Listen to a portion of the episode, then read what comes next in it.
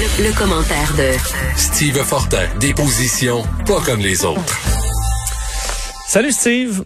Hey, salut, comment ça va? Ça va bien toi-même?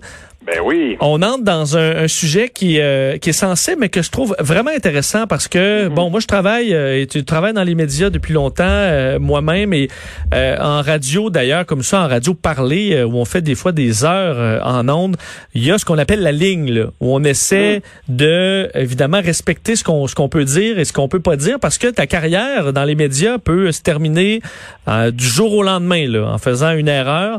et Mais cette ligne-là évolue quand même au fil du temps. Euh, et des fois, il y a des histoires où on croit clairement être du bon côté de, de, de cette ligne-là et finalement, ben, euh, on se rend compte que non. Je veux que tu nous expliques cette histoire, euh, la, la, CBC, touchant Wendy Mesley, donc qui carrément se, se, se, retrouve écartée pour des propos. Visiblement, elle, vous voyez pas de problème au départ. Là. Ben c'est ça. Donc euh, on, en entend de plus en plus parler. J'avais déjà référé à ça. Écoute, il y a quelques semaines parce que ça fait un petit bout de temps. Euh, j'en parlais avec Richard Martineau à un moment donné. Puis euh, écoute, personne ne savait ça à ce moment-là, mais là je pense que tout le monde va entendre parler de Wendy Mesley. Donc c'est une c'était c'est quelqu'un qui était à la barre d'une émission politique à la CBC, donc Radio Canada anglophone, dans une réunion de production. par deux fois, elle prononce le mot nigger, donc le mot nègre et euh, elle le fait dans un contexte où elle discute, euh, pas pas euh, en, en ondes. C'est ça, on est, en dehors des ondes. C'est ça, en dehors des ondes. Et elle le fait pour citer un, livre qu'on connaît très bien au Québec de, du militant indépendantiste Pierre Vallière qui s'appelle Nègre blanc d'Amérique. Et puis, donc, elle le traduit White Niggers of America. donc, c'est sa traduction, c'est sa traduction. Est-ce qu'il y a une version anglaise de, de ce livre-là à la base? Elle a juste traduit librement les mots, là? c'est quoi? C'est, euh, j'aurais dû faire cette recherche-là. Je suis pas mal sûr qu'il a été traduit, ce livre-là, parce qu'il a, il avait été republié. En fait, il avait été réédité par euh, la maison d'édition Maspero à l'époque. Et euh, c'était très, très gros. Je serais pas surpris, moi, qu'il ait été traduit, mais là, je peux pas te le confirmer. Bon, on s'entend que s'il n'a pas été traduit, la traduction libre, c'est, cette traduction-là. Là. Donc, elle n'a pas, ben. elle a pas ajouté un mot dans le but de blesser qui que ce soit. Pas du tout. Et puis euh, là, ce qui est, comment comment comment pouvait-elle faire? Parce que dans l'actualité, il faut comprendre que euh, au cours des derniers euh, au cours des, des dernières semaines, au fur et à mesure qu'on a commencé à, à, se coltailler un peu à propos du racisme systémique et tout ça, tu sais, notre collègue Richard Martineau a écrit une chronique qui avait fait sursauter des gens dans le Canada anglais justement, et aussi certaines personnes au Québec parce que il avait repris le Speak White de Michel Lalonde de la Nuit de la poésie de 1970, le poème euh, très politique. Et euh, il y avait aussi donc fait référence euh, au nègre blanc d'Amérique dans une chronique. Et puis tu sais, c'est des références historiques. À un moment donné, si on veut être capable dans les médias de s'exprimer, moi je trouve, et tu fais bien, de tu l'as bien expliqué, Vincent, quand on parle de la limite à l'intérieur de laquelle il faut on, il faut qu'on reste là, cette limite-là, ben, des fois on a l'impression qu'elle est tellement ténue que finalement la rectitude politique empêche beaucoup de choses. Mais laisse-moi te rappeler un truc. Tu sais, quand, euh, quand Luc Lavoie, euh, il, blaguait un peu sur, euh, sur les ondes, puis il avait dit, il avait carrément dit, ben moi, j'aimerais aller à la chasse aux séparatistes ou quelque chose comme ça. C'était absolument, il on, l'avait, on l'avait tout de suite sermonné. Il avait été retiré des ondes un petit boutin. Il avait été quand même un peu sanctionné. Mais je veux dire, il est revenu. Il a eu son micro quand même. Il y a plein d'occurrences où il y a des gens qui ont dépassé les limites. Mais est-ce que Wendy ben Leslie peut être peut être considérée dans cette dans ces eaux-là? Moi, je trouve que non. Ben, un, exemple que je peux te donner, Steve, admettons que je suis en, mes meetings avec mes collègues ici, là, puis je parle du livre de Jasmer Roy, Hostie de Fif. Là. Mais je veux dire, je me trouve avoir dit Hostie de Fif, je viens de le, de le dire en ondes. Hum. Mais est-ce que je perds ma job pour ça dans la mesure où je, je, je, je est-ce que j'ai offensé quelqu'un dans la mesure où je cite je cite un livre là? Là, il faut quand même que j'apporte une petite précision. Euh, dans le cas de Wendy Mesley, euh, il y a un article qui a été publié euh, dans un blog qui semble assez sérieux parce qu'il a été repris par beaucoup de gens que je considère comme très crédibles dans le monde des médias anglophones et que je suis beaucoup. Et, on voit là que, selon toute vraisemblance, la dénonciation est venue de l'interne et elle aurait été donc dénoncée, ou en tout cas, il y a quelqu'un qui se serait plaint à l'intérieur même des équipes au sein sein desquels elle travaillait. Fait que là, il y a quelqu'un qui visiblement a été offensé par ça. Mais même, même là, je veux dire, il me semble que ça, aurait été quelque chose qu'on, tu sais, il y a eu une réaction, on dirait comme un peu nucléaire par rapport à quelque chose qui, somme toute, euh, n'aurait même pas dû être sanctionné dans la mesure où euh, c'est le titre d'un roman. Est-ce qu'on va pouvoir parler à la CBC, par exemple, de comment faire l'amour avec un aigle sans se fatiguer? Dany Laferrière. Euh, ben c'est ça parce que moi, je veux dire, honnêtement, j'ai, j'ai euh, au secondaire, donc dans mon, école secondaire mineure, euh, j'ai, joué dans la pièce Les dix petits nègres d'Agatha Christie. Est-ce que est-ce que je peux me présenter en politique ou ça m'exclut de ça? Je veux dire, c'est, c'est une... Est-ce que tu avais fait un blackface? Non, non, ça là-dessus, je blackface, ben, j'ai, Pour être quand même premier ministre du Canada.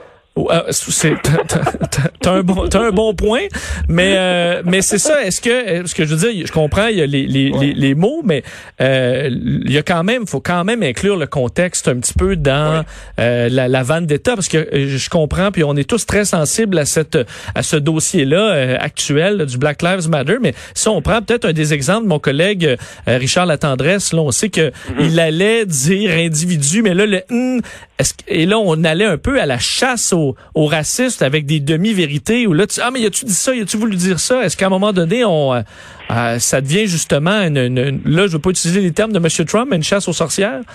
Ben écoute, euh, moi j'ai l'impression que depuis depuis longtemps, maintenant depuis trop longtemps, il y, a, des militants qui vont imposer une, une rectitude politique qui devient de plus en plus castrante. Puis moi, tu sais, ça avait commencé, ça avait commencé avec Slav puis Canada de Robert Lepage. Puis là, ben tout à coup, tu sais, euh, euh, il avait été, il avait été vraiment pris par surprise. Puis euh, tu sais, le show de Benny de Betty Bonifaci, moi je l'ai vu avant que ce soit dans la version Robert Lepage, c'est Chants d'esclaves. C'est absolument phénoménal. J'ai, j'ai pas compris moi que, que, que, les gens lui tombent dessus comme ça. Mais là, tout à coup, il fallait passer toutes les œuvres, il fallait passer toute la production artistique à travers les yeux de, de, de, certains militants qui disaient ben là, faut que si on fait ça, ben c'est drôle parce que je, parlais du, du blackface de Justin Trudeau, ben dans certains cas, on a été plus indulgent que d'autres. C'est comme s'il n'y avait pas de pardon possible pour certaines personnes, mais comme Justin Trudeau est quand même un bon allié des, militants antiracistes, là, dans ce cas-là, euh, on a passé l'éponge quand même assez rapidement. Puis tout ça, ça, fait partie d'un contexte très, très militant qui devient étouffant. Et je crois que euh, ce qui est en train de se passer avec Wendy Mesley, c'est une manifestation de ça. Et elle a beaucoup d'alliés en ce moment dans le, dans le, dans le monde des médias anglophones, euh, Wendy Mesley. Il y a pas mal de gens qui commencent à dire, attention, là, ça, ça va trop loin. Parce qu'à un moment donné, comme tu le dis, euh, s'il fallait, par exemple, qu'un journaliste de la CBC, un peu comme Richard Latendresse, on méprenne une syllabe, puis que ça peut... Écoute, là, on est rendu dans, dans, euh, dans, un contexte d'inquisition. Ça plus, ça plus aucun bon sens. Il n'y a plus personne qui va vouloir aller en onde assez, euh, dans, dans, dans, un contexte comme celui-là. En tout cas, moi, je suis content que dans, à l'antenne où nous, on est présentement, je veux dire, oui, il y a toujours des balises, il faut les respecter, mais quand même, je veux dire, ça n'a aucun bon sens de commencer à faire ce type d'inquisition-là. D'ailleurs, euh, pour on a trouvé, euh, merci à Marie-Pierre euh, qui, qui, a retrouvé les, les, les, détails, mais le, le, il y a eu traduction effectivement. Là, donc c'est White N-word of America. America c'est vraiment la traduction qu'on a qu'on a fait. Alors, ben écoute, on, on, a la réponse. Ben, écoute, je suis content qu'on l'ait traduit en anglais parce qu'il y a un contexte quand même à ce moment-là des mouvements d'émancipation. Quand Pierre Vallière a écrit ça, puis j'ai eu la chance de le rencontrer avant sa mort, Pierre Vallière, quand il avait écrit ça quand même, il y avait un contexte aussi international à la lutte euh, que faisaient les Québécois. Il s'inscrivait dans un contexte international. Euh, Steve, un mot sur, euh, les, sur Marc Bibot, qui, en fait, est-ce qu'il est en train de filer entre les doigts de la justice? Ben, faut il y a un de ces dossiers, en tout cas, là, qui, euh, qui, qui euh, qu'on a abandonné. Mais en gros, euh, à chaque fois que je vois une nouvelle comme celle-là, ben c'est toujours le même, la, même chose qui me revient en tête, c'est que l'UPAC qui avait été fondé, donc, qui avait, je veux dire, Jean Charest avait été contraint de, de, de former l'UPAC. Puis quand on regarde tout ça, ça prend tellement de temps, ça fait tellement longtemps que que, que, que, que, certaines enquêtes durent. on se demande si, à force de temps, à un moment donné, elles ne vont pas toutes s'étioler. Puis quand on compare euh, ce qui se passe, quand on compare les, puis quand on prend on, on, on, prend connaissance que des enquêtes sont abandonnées, ben inévitablement pour une personne comme moi qui avait suivi le, dossier, qui a beaucoup écrit là-dessus dans le passé, ben je me rappelle par exemple de ce qu'on disait à la commission Charbonneau, je me rappelle de certains euh, de certains policiers, des enquêteurs qui sont passés. Je pense par exemple à l'enquêteur Tremblay qui était passé, un ancien de l'unité anti-collusion, l'UAC, qui, qui était dirigé à l'époque par euh, Jacques Duchesneau et qui s'était présenté devant le juge Charbonneau et devant le commissaire Renaud Lachance et puis qui avait dit écoutez, vous, vous, n'allez pas assez loin, puis il avait, été très, très critique et surtout il avait dit qu'il y avait entre les mains de la justice beaucoup de preuves pour fesser beaucoup plus fort sur le Parti libéral. Et ça allait très loin, ça, pour un policier, pour, pour, euh, pour un enquêteur, quelqu'un qui savait très bien de quoi il parlait. Puis quand à chaque fois que je vois ça, et c'était la même chose en passant avec la SIQ, la Société euh, immobilière du Québec, là, euh, on a abandonné cette grosse enquête-là où il y avait pas mal de gens qui étaient qui étaient euh, qui étaient associés au Parti libéral. Puis encore cette semaine, on apprenait par exemple que le pilier, c'est un drôle de, ça fait quasiment un film un peu série B policier. Il y, aurait eu quelqu'un donc dans l'entourage à l'époque de Christine Saint-Pierre, on regardait les les, les subventions qu'on était pour donner ah dans les comtés. Puis le pilier décidait bon ben là il y a trop de et tout ça. Je veux dire, c'est tellement, c'est dégoûtant. C'est dégoûtant, puis après ça, le cynisme envers la politique augmente tellement. Puis on Mais c'est des dommages, je veux dire, le, cynisme, là, c'est des dommages qui, qui durent longtemps, là, parce que ça donne un désintérêt pour la politique, ça fait que le monde s'en fout, on a l'impression que tout le monde est pareil, puis ce que ça fait, c'est qu'on a les, ensuite les politiciens qu'on mérite, là, dans la mesure où les, gens se désintéressent, ben, la qualité baisse aussi, là. Euh, je veux pas critiquer les politiciens qui sont en cours. Ben non, c'est ça. Ben absolument pas. Et de croire, parce que pour moi, qui a couvert la commission Charbonneau euh, toute cette période-là, quand on a vu le résultat final, ben on était assez découragé. On s'est dit bon, ben au moins il y aura peut-être des accusations euh, à, à l'UPAC et ailleurs. Puis finalement, on était encore déçus de ça.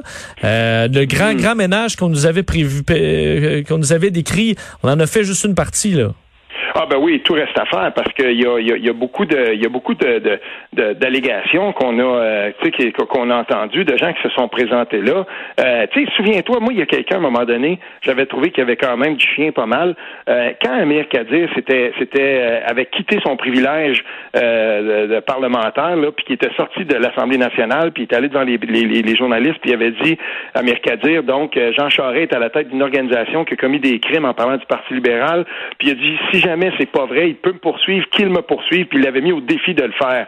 Jean Charest ne l'a jamais fait, et moi j'avais déjà écrit là-dessus où j'avais recensé toutes les occasions où Jean Charest a presque été contraint d'aller dans le box. On se souvient que mhm. à un moment donné, la couronne a abandonné les, accusations dans le, dans le dossier de euh, c'était pas la Zambito, c'était celui de, de euh, la compagnie de, sécurité, euh, voyons, avec alors, son nom m'échappe. Mais en tout cas, tu sais, il y avait, je veux dire, il n'y a, a, jamais eu à faire face à la justice encore, Jean Charest. Il n'y a jamais eu à, à, s'expliquer. Et c'est ça qui est, qui est, quand même assez surprenant quand on y pense, parce que après tout ce qu'on a entendu, Lino Zambito était là au micro du, de, du Trisac à l'époque, puis il est allé dire en ondes que Jean Charest Manet avait charrié 400 000 pièces en cash dans une voiture de fonction. Il n'a pas été poursuivi.